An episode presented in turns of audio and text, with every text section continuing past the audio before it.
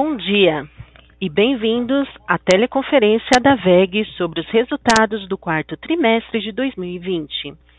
Informamos que estamos transmitindo esta teleconferência acompanhada dos slides em nosso site de relações com investidores no endereço ri.veg.net. E após sua conclusão, o áudio estará disponível em nosso website de RI. Caso necessitem de alguma assistência durante a teleconferência, queiram, por favor, solicitar ajuda de um operador digitando asterisco zero. Quaisquer previsões contidas neste documento ou eventuais declarações que possam ser feitas durante a teleconferência acerca de eventos futuros, a perspectivas dos negócios, as projeções e metas operacionais e financeiras e ao potencial de crescimento futuro da VEG, constituem-se em meras crenças e expectativas da administração da VEG, baseadas nas informações atualmente disponíveis estas declarações envolvem riscos e incertezas e, portanto, dependem de circunstâncias que podem ou não ocorrer. Investidores devem compreender que condições econômicas gerais da indústria e outros fatores operacionais podem afetar o desempenho futuro da VEG e conduzir a resultados que diferem materialmente daqueles expressos em tais considerações futuras. Gostaríamos agora de que, lembrar de que essa teleconferência está sendo conduzida em português com tradução simultânea para o inglês. Conosco hoje, em Jaraguá do Sul, estão os senhores André Luiz Rodrigues, diretor superintendente administrativo financeiro e de relações com investidores. Wilson Vatsco, diretor de controladoria, e André Meneghetti Salgueiro, gerente de relações com investidores da VEG. Por favor, senhor André Rodrigues, pode prosseguir. Bom dia a todos, é um prazer estar com vocês mais uma vez para a teleconferência dos resultados da VEG. Vamos começar com os destaques do trimestre, sendo o primeiro a receita operacional líquida, que cresceu 29,4% em comparação ao quarto trimestre de 2019. A continuidade da melhoria da atividade econômica foi um fator importante para esse resultado, em especial no Brasil, onde a retomada observada desde o terceiro trimestre de 2020 manteve elevada a demanda por nossos produtos e soluções. No mercado externo, continuamos a observar uma recuperação gradual dos negócios de ciclo curto, que, apesar de mais lenta do que no Brasil, se mantém constante desde o final do segundo trimestre de 2020. Já a atividade industrial relativa aos projetos de ciclo longo continua apresentando volatilidade, refletindo na queda da receita do mercado externo em moedas locais. Outro destaque do trimestre foi o EBITDA, que apresentou crescimento de 47,2% e atingiu 981 milhões de reais. A margem EBITDA cresceu 2,5 pontos percentuais, atingindo 20,1%. Ao longo da apresentação, o André Salgueiro dará mais detalhes sobre essa avaliação. Por fim, tivemos mais um trimestre de evolução do ROIC, como veremos no próximo slide que apresentou crescimento de 5,3 pontos percentuais em relação ao quarto trimestre de 2019, atingindo 25,5%. A consistência desse indicador nos últimos trimestres é reflexo da melhora do nosso desempenho operacional, demonstrado pela combinação de crescimento da receita e expansão da margem EBITDA, superando os investimentos realizados e uma menor necessidade de capital de giro em 2020. Passo agora a palavra para o André Salgueiro continuar. Bom dia a todos. No slide 5, apresento a evolução das nossas áreas de negócios nos mercados onde atuamos. Começando com os negócios no Brasil, onde a área de equipamentos eletroeletrônicos industriais foi o grande destaque. As vendas de equipamentos de ciclo curto continuam aquecidas, com boa demanda por equipamentos de automação, onde temos conseguido aumentar a nossa presença de mercado, e também em motores elétricos de baixa tensão, em parte associados com a alta procura por nossos produtos nos setores de construção civil e agroindústria. Também mantivemos o ritmo de entregas para projetos de ciclo longo, com destaque para os projetos ligados a papel e celulose, mineração e óleo e gás. Em GTD, tivemos a manutenção da boa performance dos últimos trimestres, com projetos importantes sendo entregues principalmente no negócio de TID, ligados aos leilões de linhas de transmissão realizados nos últimos anos. O negócio de geração solar distribuída, GD, apresentou outro bom desempenho, contribuindo também positivamente para o trimestre. Em motores comerciais e appliance, a demanda mostrou-se positiva mais uma vez, com segmentos como bens de consumo duráveis, em especial os motores para linha branca, alimentos e construção civil, contribuindo de forma importante para este desempenho. Em tintas e vernizes, o bom desempenho do trimestre aconteceu de forma pulverizada, mas podemos destacar a boa demanda de segmentos como construção civil, eletrodomésticos, repintura automotiva e saneamento. Já no mercado externo, na área de equipamentos eletroeletrônicos industriais, continuamos a observar uma retomada gradual da atividade econômica mundial após os impactos iniciais da pandemia, em especial nos motores de baixa tensão. Vale ressaltar que este movimento ocorre de forma mais lenta do que no Brasil e ainda abaixo do volume de negócios apresentados no mesmo período do ano passado. A volatilidade na entrada de pedidos para equipamentos de ciclo longo observadas no último trimestre impactou o crescimento desses negócios no trimestre, com reduções nos níveis de projetos em alguns setores importantes, como óleo e gás, por exemplo. Na área de GTD, o ritmo de crescimento foi menor do que apresentado nos últimos trimestres, principalmente por conta da redução no volume de projetos de geração de energia. Vale destacar a continuidade de projetos importantes na área de TID na América do Norte, onde as sinergias e participação de mercado relevante dos Estados Unidos e México continuam a trazer contribuições significativas para esta área de negócio. Em motores comerciais e appliance, nossas vendas continuam o processo de recuperação já observado no último trimestre, com destaque para as operações dos Estados Unidos e México, onde apresentamos aumento contínuo em nossa participação de mercado. Por fim, em tintas e vernizes, o bom desempenho foi impulsionado pela melhora na atividade econômica na Argentina e o avanço das vendas em outros países importantes da América Latina, em especial no México, com o início efetivo das operações da nossa nova fábrica de tintas no país. O slide 6 mostra a evolução do EBIT no quarto trimestre de 2020, onde apresentamos um crescimento de 47,2% em relação ao mesmo período do ano anterior. A margem EBITDA fechou o trimestre em 20,1%, apresentando evolução de 2,5 pontos percentuais em relação ao quarto trimestre de 2019. Destacamos o ganho de margem com a racionalização de custos e despesas, melhora na margem nas operações de ciclo longo no Brasil, além da melhora da margem em algumas operações importantes no exterior. Finalmente, no slide 7, mostramos a evolução dos nossos investimentos. No quarto trimestre de 2020, os investimentos atingiram 158,4 milhões, sendo 51% destinados ao Brasil e 49% às unidades do exterior, consolidando o retorno dos investimentos a níveis normais da companhia após um momento de suspensão devido às incertezas provocadas pelo início da pandemia.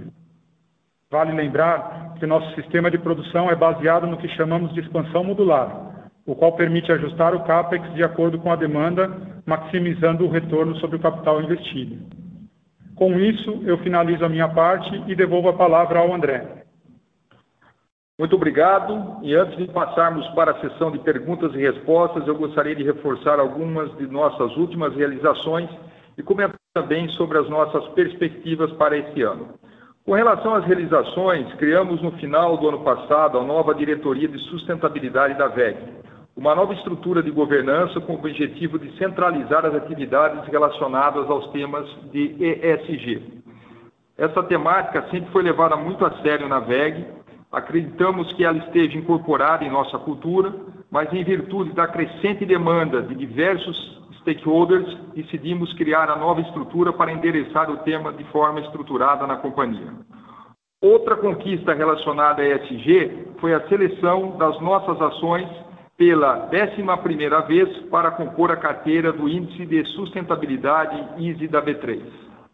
O próximo ponto foi que concluímos no último trimestre de 2020 algumas expansões de capacidades produtivas, incluindo a aquisição da nova fábrica de transformadores em Betim, Minas Gerais, com aprovação sem restrição pelo CAD em outubro do ano passado, e a expansão da fábrica de motorredutores na Áustria. Gostaríamos de destacar também os resultados de 2020, que foram muito acima das expectativas, mesmo em cenário de grandes desafios.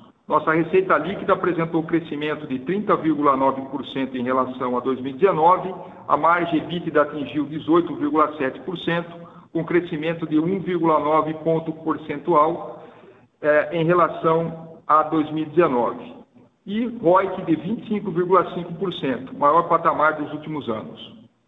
Com relação às perspectivas para 2021, gostaríamos de reforçar que a pandemia ainda gera muitas incertezas sobre o cenário de recuperação econômica mundial.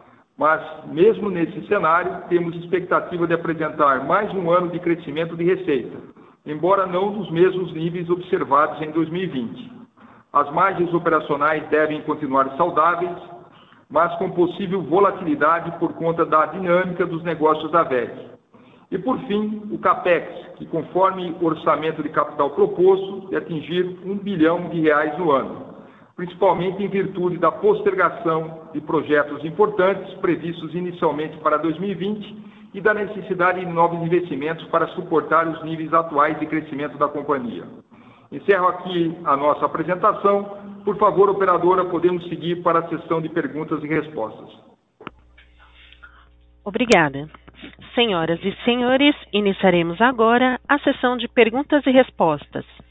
Para fazer uma pergunta, por favor, digitem asterisco 1. E para retirar a pergunta da lista, digitem asterisco 2. A nossa primeira pergunta vem do senhor Alexandre Falcão, do HSBC. Ah, bom dia a, a todos, bom dia André, a, a Salgueiro e, Rodrigues. Minha pergunta é em relação a, esse programa de CAPEX e, é um pouco a, capacidade. Né? A gente está vendo um crescimento muito forte. Uh, vocês comentaram no, no, passado que até a, fábrica de tintas, até como indicador, estava tomada, pelo menos até o primeiro trimestre.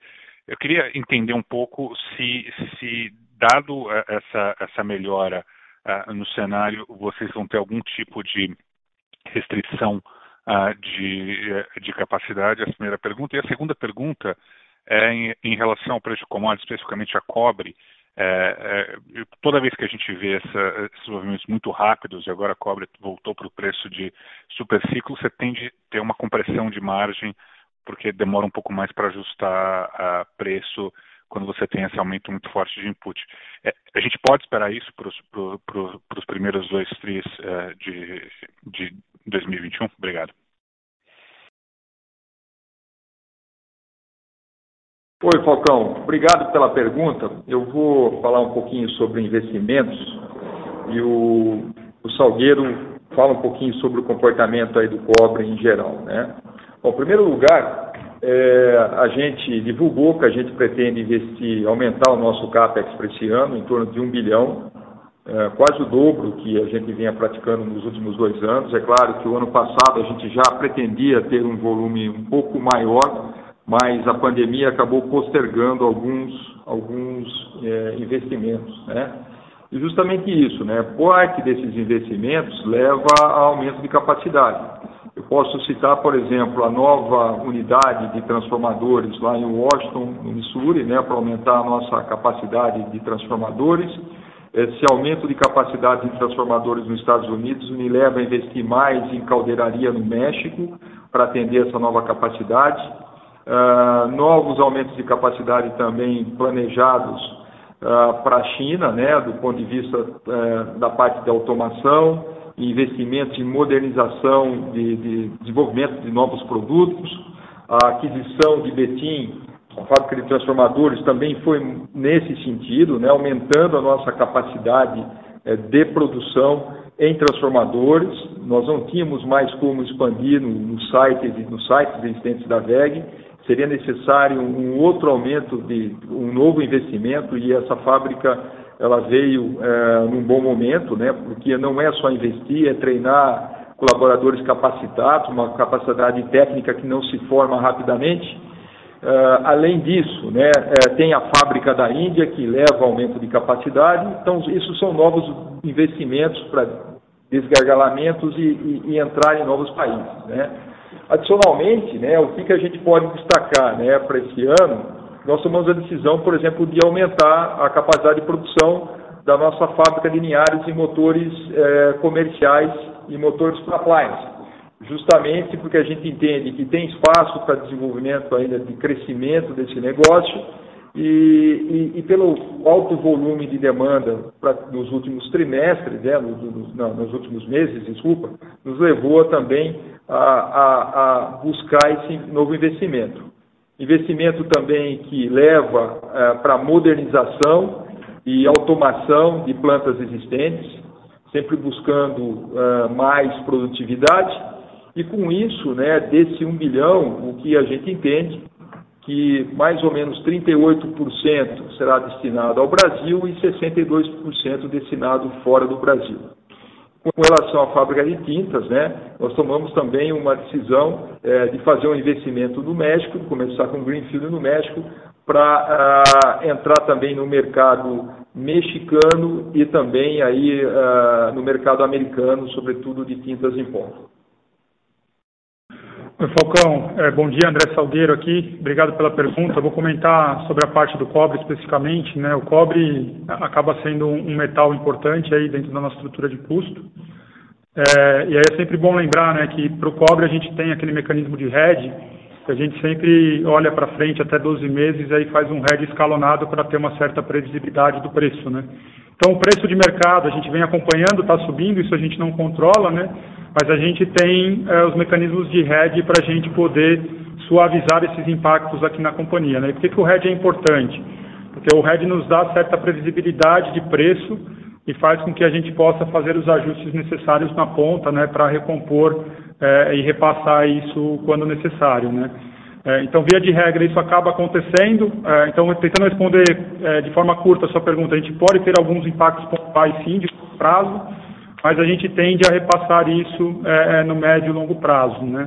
É, então, a gente aqui no Brasil é, acaba fazendo recomposição de preço. Né? O ano passado mesmo a gente teve um aumento não só do cobre, mas de, de uma série de matérias-primas, é, principalmente por conta do câmbio, e a gente fez dois é, reajustes de preço ao longo do ano, em alguns negócios até mais do que isso, né? três. então a gente consegue fazer esse tipo de ajuste. No mercado externo, é, é um pouco mais difícil, né? É, normalmente a gente espera um pouco até os, os principais players do mercado começar esse movimento. É, então ele, ele, não é tão constante como aqui no Brasil, mas é, muitas vezes o câmbio acaba offsetando parte desse impacto, né? Então é, é mais ou menos dessa forma que, que a gente vê e, e, uma outra coisa que a gente sempre pontua que eu acho que é, é relevante aqui, né, interessante, é que é, preço de cobre, de metais é, é, subindo, alto, significa que o mercado na ponta está demandando e significa que a gente vai ver investimento em mineração em segmentos importantes para a VEG, então pode ser que a gente tenha a oportunidade de vender mais os nossos equipamentos na ponta. Né? Então a gente gosta é, desse cenário de, de preços de commodities subindo. Tá ótimo, muito obrigado. A nossa próxima pergunta vem do senhor Lux Marchiori, da BTG Pactual. Oi, pessoal, bom dia, obrigado pelo call, uh, e Salgueiro. Duas questões do meu lado. A primeira, uh, sobre o produto de ciclo curto. Eu queria ter uma ideia de vocês sobre o, o quanto melhorou a margem do produto de ciclo curto com todas essas iniciativas de ajuste de capacidade, ganho de eficiência, produtividade que vocês tiveram durante a pandemia, né? Porque a gente sempre entendeu que o produto de ciclo curto tem, né, ou tivesse margem menor que a de ciclo longo, e conforme a gente esperasse ver a retomada do ciclo curto, a gente deveria esperar também uma, uma de certa forma, uma acomodação na margem. E não foi isso que aconteceu, né? Nem no terceiro, nem no quarto tri. Então, queria entender se de fato o produto de ciclo curto ele mudou de patamar de margem, né? Até para entender como é que se comporta a margem no, no próximo ano. Essa é a primeira pergunta. A segunda é, na parte final da apresentação, vocês comentam aí sobre as perspectivas para 2021 e vocês falam ali sobre até uma expectativa de desaceleração do crescimento da receita.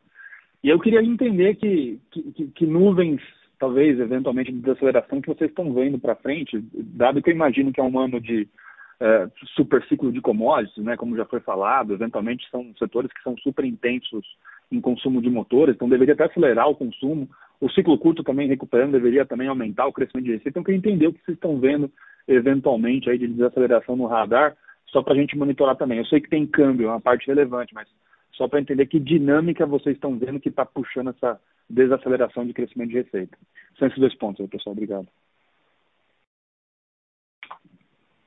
Oi, Lucas. Bom dia. Obrigado pela pergunta. O Salgueiro aqui. É, vou responder a parte da margem aqui do ciclo curto, depois o André comenta um pouco das perspectivas ali de crescimento para 2021. É, com relação à margem, a gente tem até um slide na apresentação ali institucional, né, que é o slide 12, é, que a gente mostra a dinâmica de margem dos equipamentos de ciclo curto versus de ciclo longo. Né, e aí a gente tenta deixar claro ali no slide é, que a variação da margem dos equipamentos de ciclo curto, ela é pequena, né, ela tem uma, uma variação pequena independentemente do ciclo, se é um ciclo que a gente tem boa demanda ou um ciclo que a gente tem baixa demanda. É, então, dito isso, a gente teve algumas melhoras, assim, olhando para o consolidado da, da, das operações é, na, nas margens de ciclo curto, mas elas não são tão relevantes como a melhora da que a gente vê na margem é, nas é, operações de ciclo longo, Uh, e também algumas operações do exterior, né? Aqui talvez no exterior a gente possa afirmar sim que ciclo curto está melhorando também, mas aí por, por, razões aí de eficiência, né? Uh, então esse é o primeiro aspecto. Uh, fora isso, a gente teve o impacto de algumas matérias-primas subindo, como a gente falou, né? O ano passado. Então você tem impacto de câmbio que a gente vai repassando isso. você pode ter algum descasamento ali no, no, no curto prazo, mas de forma geral isso acaba sendo recomposto. É, então, assim, as margens de ciclo curto no Brasil é, melhoraram, mas dentro de um nível de patamar ali é, não muito significativo. No mercado externo, sim, aí a gente pode dizer que as margens de ciclo curto vêm melhorando, mas por um exercício mais de médio e longo prazo que a gente vem fazendo aí para trazer as operações do exterior a, a margens mais próximas das operações aqui no Brasil. E acho que só para concluir, sempre interessante lembrar, né, o nosso programa, o WMS, que é o programa, é, o Manufacturing Execution System, que a gente é, usa aqui né, internamente, é, para ter sempre processos mais eficientes e para a gente conseguir ganhos de produtividade.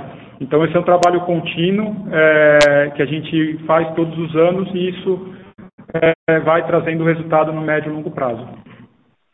Lucas, obrigado pela tua pergunta. Eu vou talvez me alongar um pouco na resposta, porque a gente já passa um panorama completo de perspectiva de crescimento para o próximo ano, não só de ciclo curto, mas ciclo longo. Porque a empresa é muito complexa né, e tem dinâmicas diferentes, aí, segmentos e, e, e os mercados também. Né? O que eu posso dizer? Com base na visibilidade que a gente tem agora no começo desse ano, né, e com ainda a situação que a gente está enfrentando aí de mercado atípica devido à Covid, né, é, em produtos de, de, ciclo curto, por exemplo, né, de, de, recuperação em ambos os mercados, né, após a recuperação que ocorreu no terceiro trimestre de 2020, que foi mais acentuada no Brasil, né, ainda é impossível de, de prever se essa continuidade de crescimento se ela vai ser sustentável ou não.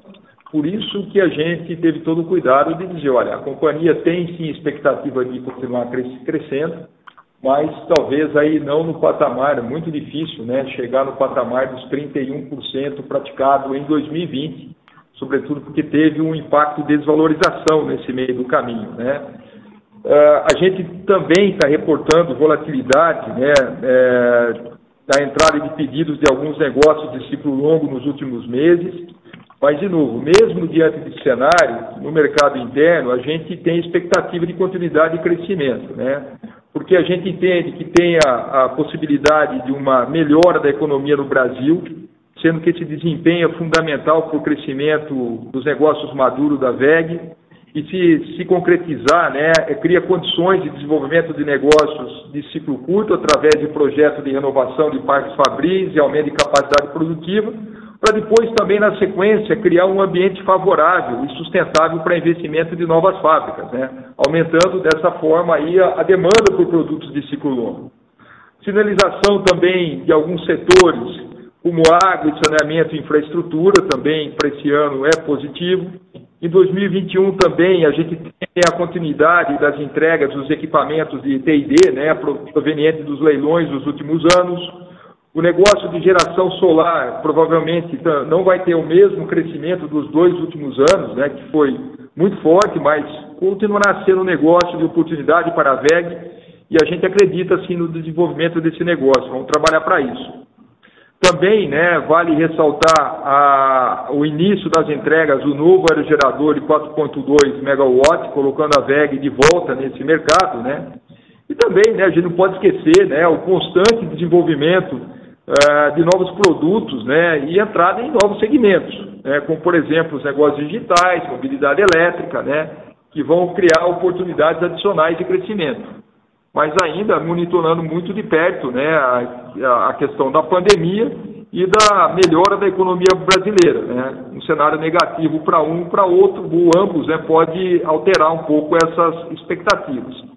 Já no mercado externo, né, a gente começa um ano diferente, como a gente começou no passado, tinha muito mais visibilidade no ano passado, mas mesmo assim, né, o que tem de novo, que o processo, né, as notícias do processo de vacinação está ocorrendo, né, em alguns países mais rápido, outros não, mas isso tem a ver, traz uma expectativa de recuperação uh, da economia. E a gente também tem falado né, que a expectativa é, em 2021, retornar, retomar no mercado externo o mesmo patamar de receita em 2019. Né? E mesmo existindo essas incertezas, a gente acredita que, primeiro, né, o desempenho das operações de TID na América do Norte, né, é, onde a gente possui aí uma posição de liderança, fornecimentos para renováveis, mas a gente está entrando agora em novos segmentos, como nas concessionárias e indústrias também, né? É, e a possível, a, e a boa, desculpa, a boa carteira de pedidos do México também vai contribuir para isso, além dos Estados Unidos. Ainda a gente tem oportunidade de crescimento através de acesso a novos mercados, né? através de grande participação, como a gente mostrou no VEG Day, né? e, e novas geografias onde a gente pode, pode atuar. O China está uh, indo muito bem, a gente está com uma dinâmica muito positiva, que foi muito bom o aumento de capacidade que fizemos recentemente, e tem agora também a oportunidade de desenvolver melhor, não só motores elétricos, mas o negócio da automação. Né, a, a unidade de motores de baixa tensão na Índia também traz oportunidades de crescimento e a continuidade de desenvolvimento de segmentos como água e saneamento, né, que trouxe boas oportunidades em 2020, e monitorar de perto aí, né, o que vai acontecer com a ligagem e mineração. Mineração, o ano passado, já começou a, a recuperar. Então, tudo isso, né, quando a gente coloca isso junto, né, sim, a VEG acredita que pode crescer, sim, o ano que esse ano, é, mas é difícil ter o mesmo patamar de crescimento em 2020. Perfeito. Não, agora ficou claro, André. Obrigado aí pela resposta, André Rodrigues e, e obrigado, pessoal. Bom dia. Nossa próxima pergunta vem do senhor Regis Cardoso, do Credit Suisse. Bom dia, obrigado, André. Parabéns pelo, pelo resultado. É, tem dois é, dois tópicos acho que eu queria tocar. Um deles é sobre a sustentabilidade dos níveis atuais de, de retorno e, entender se tem, algum fator que a gente tem que ter, ter em mente. Ah, e o outro é sobre o crescimento do negócio de renováveis. Então, no, no, primeiro tema do, da sustentabilidade dos retornos, eu entendo que o ano 2020 foi ajudado por uma combinação de uma base capital investido é, que estava marcado em reais, que teve pouco capex ao longo do ano e que se beneficiou de uma receita em grande parte dolarizada, mesmo nos, nos produtos domésticos, né? É, que tem alguma influência do, do repasse, inclusive das matérias-primas e da competição. Queria entender, enfim, na tua visão, se, essa, se isso está certo, se faz sentido imaginar que o ROIC deveria cair é, para os, os, os, anos seguintes e, e, se vocês têm uma expectativa, assim, quer dizer, ele, ele cai, mas ele continua ainda acima do nível que tinha em 2019. É, então, essa questão do, do ROI, que eu, eu não sei se junto dela tem outras discussões, por exemplo, impossível, perdão, impossível hiato é, é, no, no, ciclo longo em função do, do período de de pandemia, que me parece um risco um pouco mais mitigado nessa, nessa altura do campeonato, é, ou se teve ainda algum efeito pontual no, pelo lado do resultado operacional mesmo, né? é, em função é, do, do, câmbio ou de algum efeito pontual. Então, tem essa questão sobre a sustentabilidade do ROI, a segunda sobre, é, é, sobre a penetração do, do negócio de, de solar, em particular, é, WTU, ou seja, com transformadores, é, principalmente para o solar e eólica nos Estados Unidos, se vocês dizer, podem abrir ou se quanto que isso já representa hoje é, do resultado, me parece que ele tem é, tem um crescimento bem acima ou, ou, parece ter um crescimento acima do, do consolidado. Não sei quanto você pode compartilhar de, de, de qual foi o crescimento dessa linha de negócio particular e se ele continua a crescer acima para frente. Obrigado. Olá, Regis. É, obrigado pela pergunta. Né? É, vamos tentar responder. Foi bem longa para a gente é, pegar todos os pontos. Vamos começar com a questão do ROIC, então. Né? Um pouco da preocupação que quais são os fatores que contribuíram para esse desempenho em 2020 e se ele é sustentável. Né? Bom, 2020 foi a combinação do crescimento de receita com expansão de margem que, tem, que suportou o crescimento aí a apresentar nos últimos trimestres. Né? Ah, também a gente tem que destacar a estratégia de investimentos em novos negócios, com retornos atraentes, também se mostrou importante, né? E uma menor necessidade de capital de giro no período de, e, e a queda dos investimentos. Então a gente tem uma expectativa que esse retorno ele pode reduzir ah, comparado com o que foi eh, durante o ano de 2021 mas ele tem condições sim de se manter num patamar bem atraente, né, porque a gente acha que, do ponto de vista né, do, do, das ações que nós desenvolvemos, continuidade de melhoria de resultado, da retomada, uh, sobretudo do mercado externo, vai ajudar uh, nesse processo. Né. É, outra coisa né, que, eu, que eu posso destacar é que em 2021 também não tem muito dos ganhos né, que impactaram positivamente a margem, né, como as reduções de jornada de trabalho, né, reduções de viagem ainda vão continuar. Isso impactou positivamente e pode ter sim uma, uma, um impacto é, reduzindo um pouco essa questão do ROIC. Depois, é, acho que você comentou na, na tua pergunta também sobre um possível gap aí é, da carteira de ciclo longo. Né? Voltando para o que, que a gente tem é, atualizado sempre vocês, né? É que ciclo longo a gente tem que fazer uma boa divisão na, na VEG, né? E eu acho que eu vou aproveitar a tua pergunta também, né? É, pelo fato da gente estar envolvido em diversos negócios, né? Envolvido em, com características de particulares, né? É, como é que funciona um pouco essa dinâmica nos diferentes negócios? Aí para voltar para a tua pergunta, né? Quando a gente fala em projetos de geração eólica, a gente produz, é, a gente é, possui um backlog longo, né, que pode ser de dois, três ou mesmo quatro anos, né, nessa categoria de produtos. Quando a gente vai para os negócios de T&D, esse, esse período pode chegar de um ano a três anos, dependendo do, dos contratos e prazos estabelecidos. Né.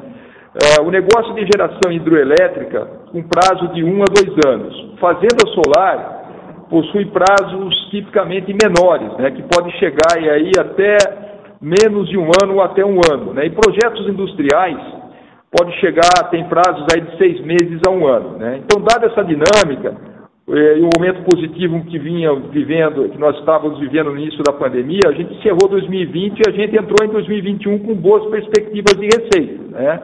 A base de comparação também tem que ser levada em, em, em, em consideração, né?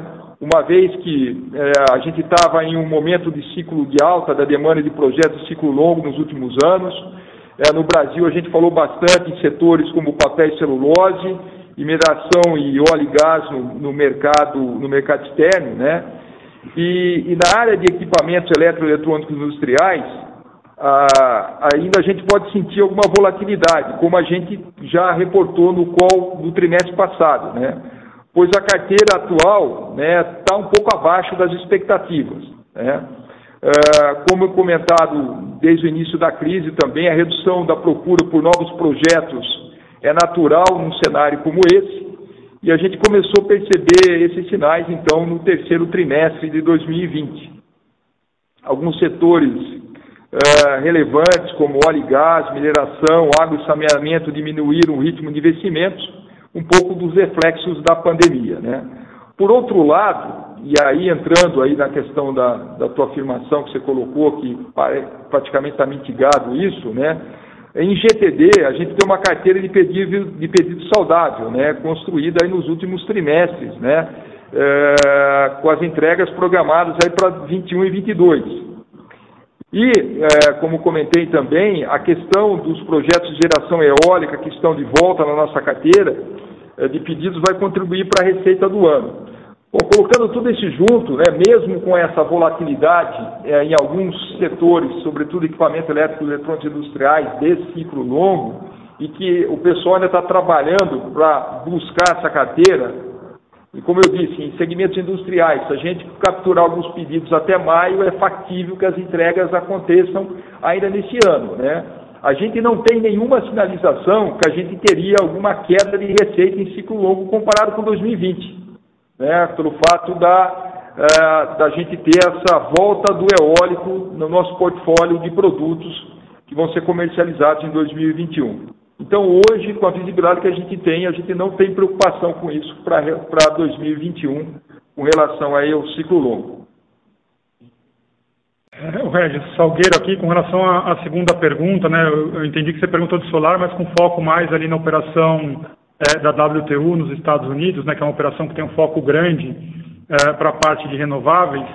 É, infelizmente a gente não abre né, os números, então a gente não tem como te passar é, é, as informações de, de, o quanto a empresa cresceu, mas o que a gente pode afirmar é que é uma, é uma, das, uma das empresas que está crescendo bem acima do, do, crescimento médio, né? então que vem puxando aí esse, esse forte crescimento de GTD eh, nos últimos anos aí, principalmente eh, no mercado externo, né, na América do Norte, eh, Estados Unidos e, e México.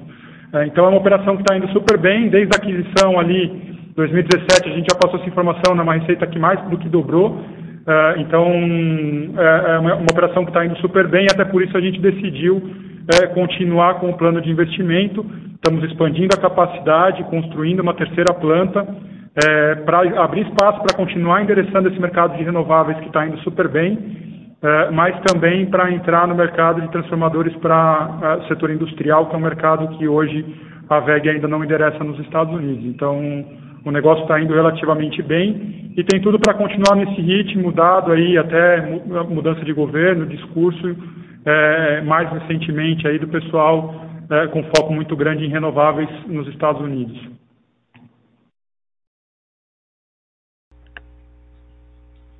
A nossa próxima pergunta vem do senhor Vitor Mitsuzaki, do Bradesco BBI. Oi, uh, bom dia, parabéns pelos resultados. André, até fazendo a minha primeira pergunta, um follow-up com o teu comentário uh, agora no final, uh, com relação aos Estados Unidos, né? Uh, Estados Unidos voltando agora para o Acordo de Paris, e provavelmente a gente deve ver um, uma aceleração de investimento em renováveis, né? vocês acham que de alguma forma, né, a, a VEG vai ter que é, mudar alguma forma de atuação nesse mercado para, de repente, capturar uma market share maior é, na América do Norte. E a segunda pergunta, é, um pouco sobre energia eólica, né? Agora a gente vê é, no Senado é, o, o, marco regulatório para energia eólica offshore é, voltando a, a avançar.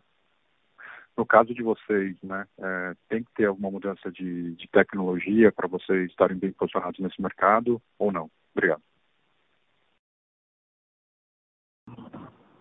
Oi, Vitor, bom dia. É, obrigado pela pergunta. Eu vou começar aqui com a parte de renováveis nos Estados Unidos, depois é, o André pega a segunda pergunta aqui. É, na verdade, assim, só para esclarecer, né, o posicionamento hoje da VEG em renováveis nos Estados Unidos está muito centralizado na parte de TID, né, nos transformadores e subestações, onde a, a VEG é líder desse mercado é, nos Estados Unidos. Né.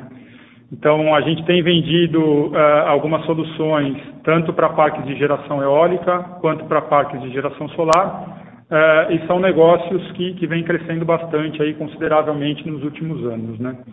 É, acho que o discurso do novo governo é bastante positivo nesse sentido, então, no sentido de continuar os investimentos, né, até a volta aí para o Acordo de Paris é, sinaliza isso. Uh, mas uma coisa acho que interessante é que os Estados Unidos ele já vem investindo bastante em renováveis nos últimos anos. Né? A última vez que eu olhei, a estimativa de, de adição de, de, eólica nos Estados Unidos do ano passado foi algo próximo a 20 gigas de energia, né? que é um número bem, bem forte. Uh, então, o, o, país já vinha investindo uh, e a tendência é que isso continue. Então, em continuando esses investimentos, acho que, como eu falei, estamos bem posicionados, temos uma boa presença de mercado e estamos investindo para aumentar a capacidade para continuar atendendo é, esse segmento, é, tanto nos Estados Unidos quanto no México, onde a gente também tem uma boa presença é, e temos tido oportunidade para fazer vendas aí para alguns projetos. E Vitor, o André Rodrigues falando agora, né, atualizando um pouquinho sobre a questão da eólica, né, antes de ir é, a questão de, de, mudança de tecnologia, né, então 2021 a gente tem um contrato lá que a gente divulgou com a Aliança Energia, né, que vai trazer receita, boa parte desse contrato em 2021 e o restante até 2022. A gente também tem falado que os nossos esforços é para o desenvolvimento dessa nova máquina, né, de 4.2 gigawatts que nós uh, estamos comercializando agora, né. Recentemente nós fechamos mais dois contratos, né, que nos leva aí a ter uma carteira uh, para 2022, já no eólico, avançando um pouquinho para 2023. E a gente tem a expectativa do mercado é que a gente vai ter um ciclo importante de investimentos em geração eólica no Brasil nos próximos anos. E se isso acontecer, vai refletir na nossa carteira de pedidos.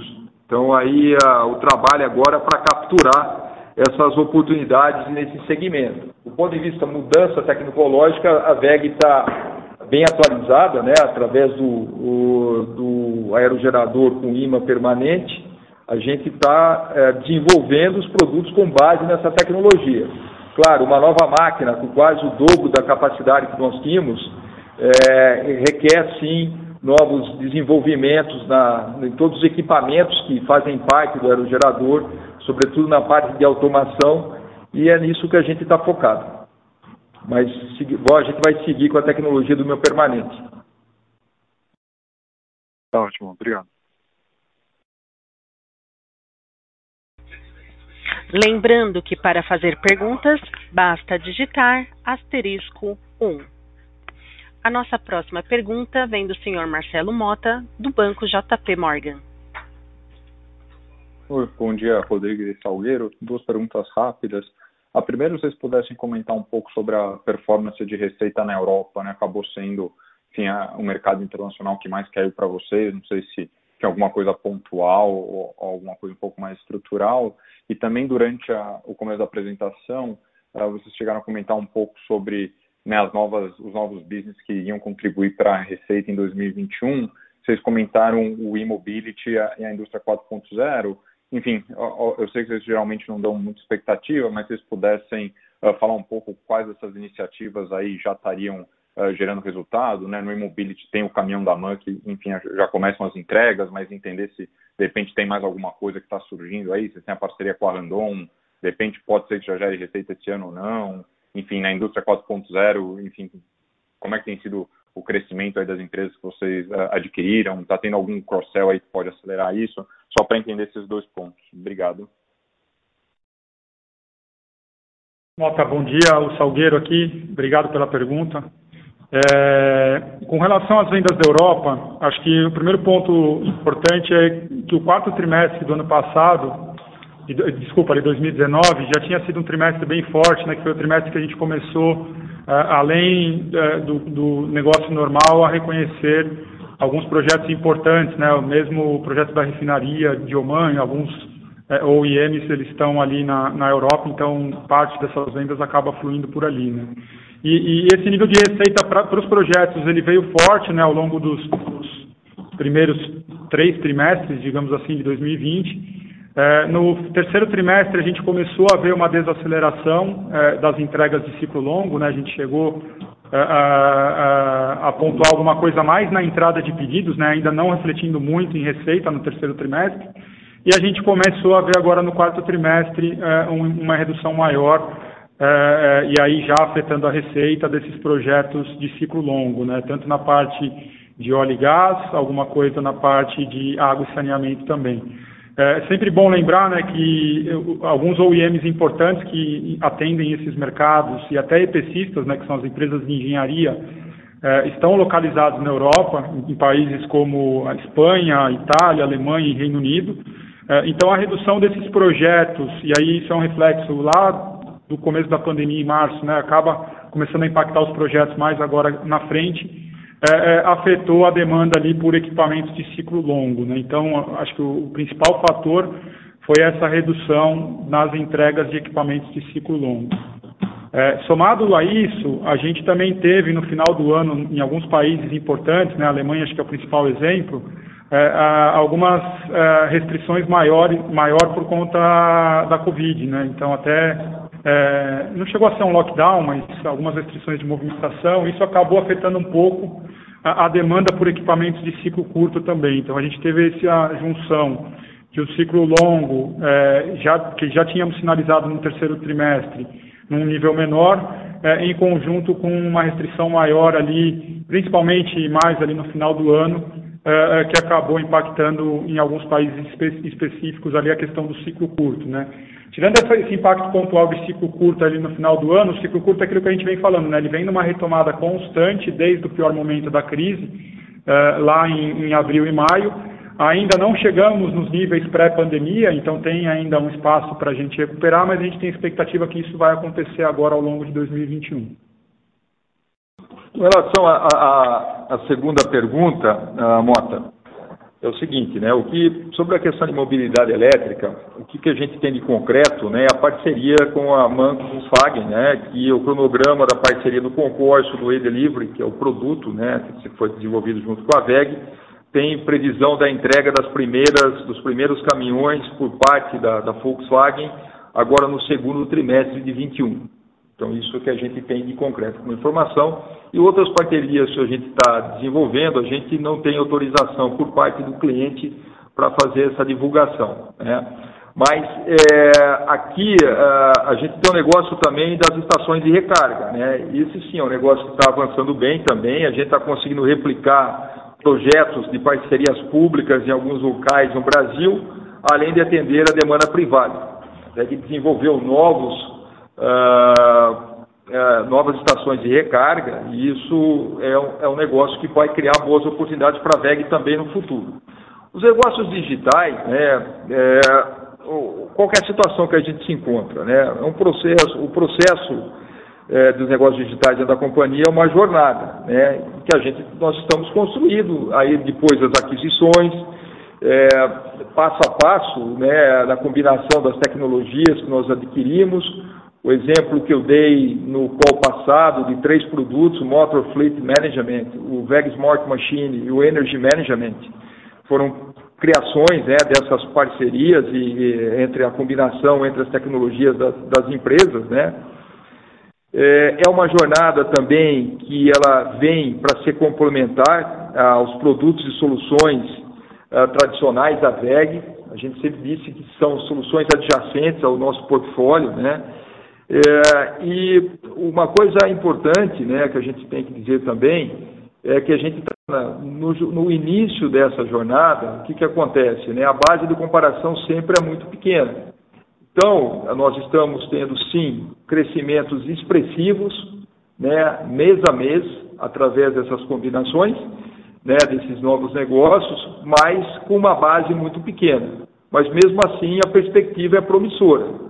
Promissora como, por exemplo, né, a, a informação do Open Lab com a da VEG, a V2Com, que foi uma das empresas adquiridas, né, e essa, quando a gente adquiriu a V2Com no início do ano uh, do, no final de, de 2019, né, é, a gente sabia muito bem por quê, porque a gente sabia que a V2Com tinha tecnologia que ia ser usada para desenvolver produtos no 5G. Né? E aí teve esse projeto piloto que nós divulgamos também, né, que estamos realizando, é, viabilizado aí pelo, pelo acordo da cooperação técnica assinado em novembro do ano passado, em parceria com a Agência Brasileira de Desenvolvimento Industrial, a, a BID, e a Agência Nacional de Telecomunicações, a Anatel, né, com o objetivo de testar a aplicação da tecnologia, tecnologia 5G em redes privadas para a industrial. Né. É, a gente está tendo a oportunidade de fazer esses testes em nível prático, né, uma das fábricas mais automa automatizadas que nós temos. Quem teve a oportunidade de participar do, ZEG Days no passado fez um tour né, pela, pela fábrica da Vega Automação, é, com robotização, né, em um maior nível de, de, de, automação e monitoramento de chão de fábrica da VEG, que é localizada aqui em Jaraguá do Sul e a gente vai ser possível, com isso, vai ser possível avaliar o, o desempenho desse ambiente real de produção, da convivência de, de, dos nossos dispositivos e antenas com a tecnologia 5G. É, o objetivo da VEG saindo desse experimento, né, dessa experiência, é levar ao mercado brasileiro soluções de produtividade baseadas no 5G o mais rápido possível e que faça sentido também do ponto de vista técnico e econômico. Então, do nosso lado, o que nós estamos desenvolvendo está de acordo com a expectativa, sim, mas receita, é, aumento, uma receita substancial virá ao longo do tempo.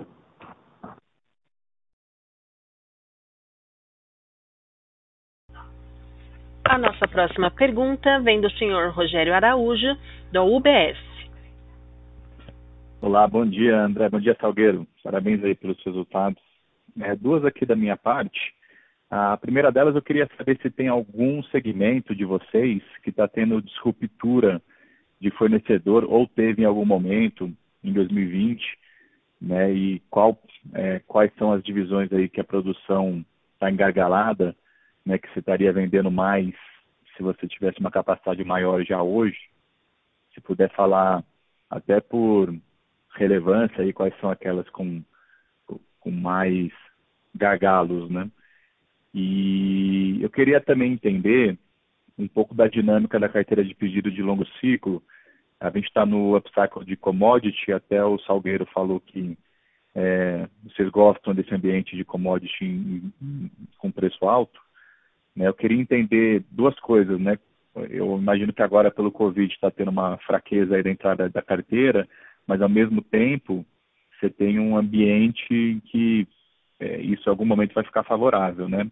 Então, qual é o lag de tempo, geralmente, entre aumento de preço de commodity, quando começa a entrar esses pedidos na carteira de vocês? Como é que a gente pode imaginar a carteira de ciclo longo lá fora se comportando? Né? Ela vai ter uma fraqueza e depois é, ela, ela vai ficar forte? Né? Qual a expectativa de timing disso acontecer? São essas. Muito obrigado. Bom, Rogério, a primeira pergunta, né? Acho que durante 2020 a gente teve muitos desafios com cadeira de cadeia de suprimentos em diversos negócios, né? E de acordo com a evolução da pandemia, nós enfrentamos aí uma situação diferente.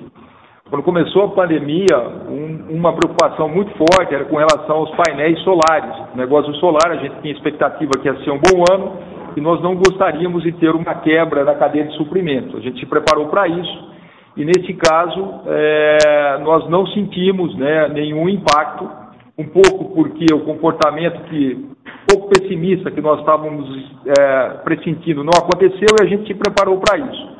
É, nós fomos obrigados a buscar soluções alternativas né, para se proteger em alguns componentes né, de desenvolvimento, de componentes que são importados e desenvolver no Brasil, como alguns rolamentos, e a gente conseguiu também se sair muito bem com isso.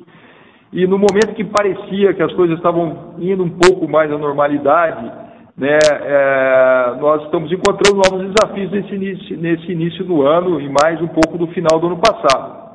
Até o momento, nós não chegamos em nenhum momento de, de ruptura.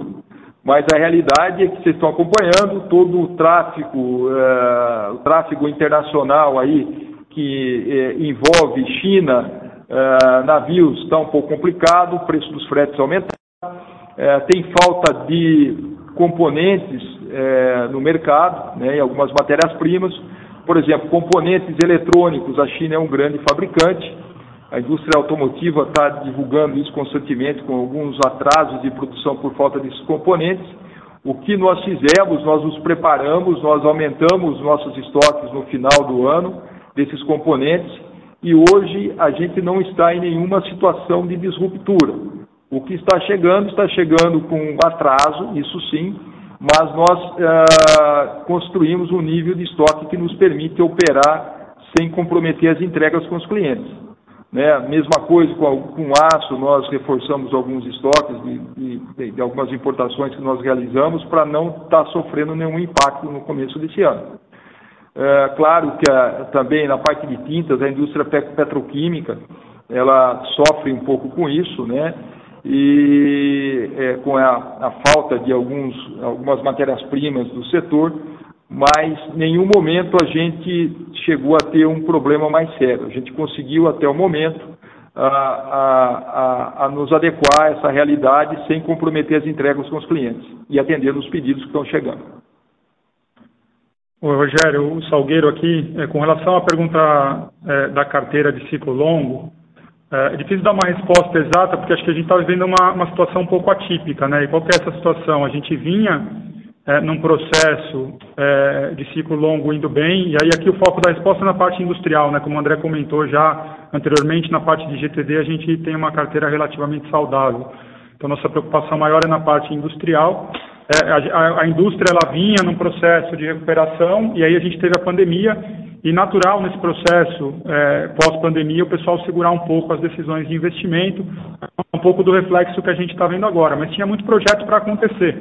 Então a gente imagina que uma eventual retomada ela pode acontecer de uma forma relativamente rápida, né?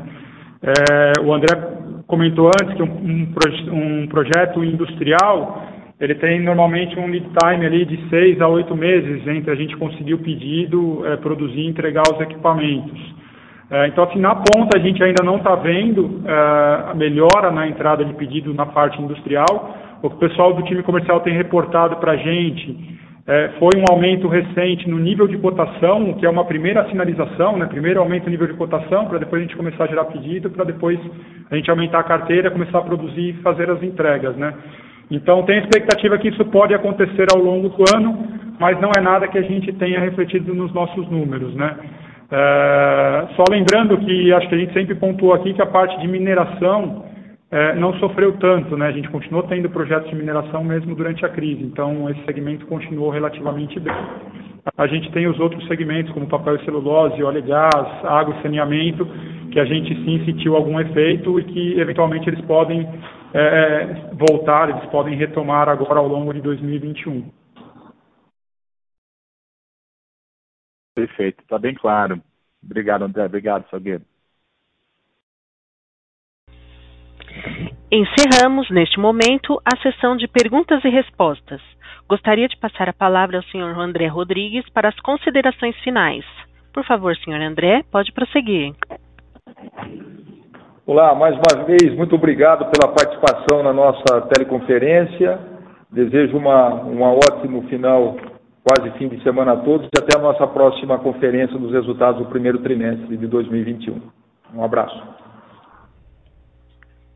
A teleconferência da VEG está encerrada. Agradecemos a participação de todos e tenham um bom dia.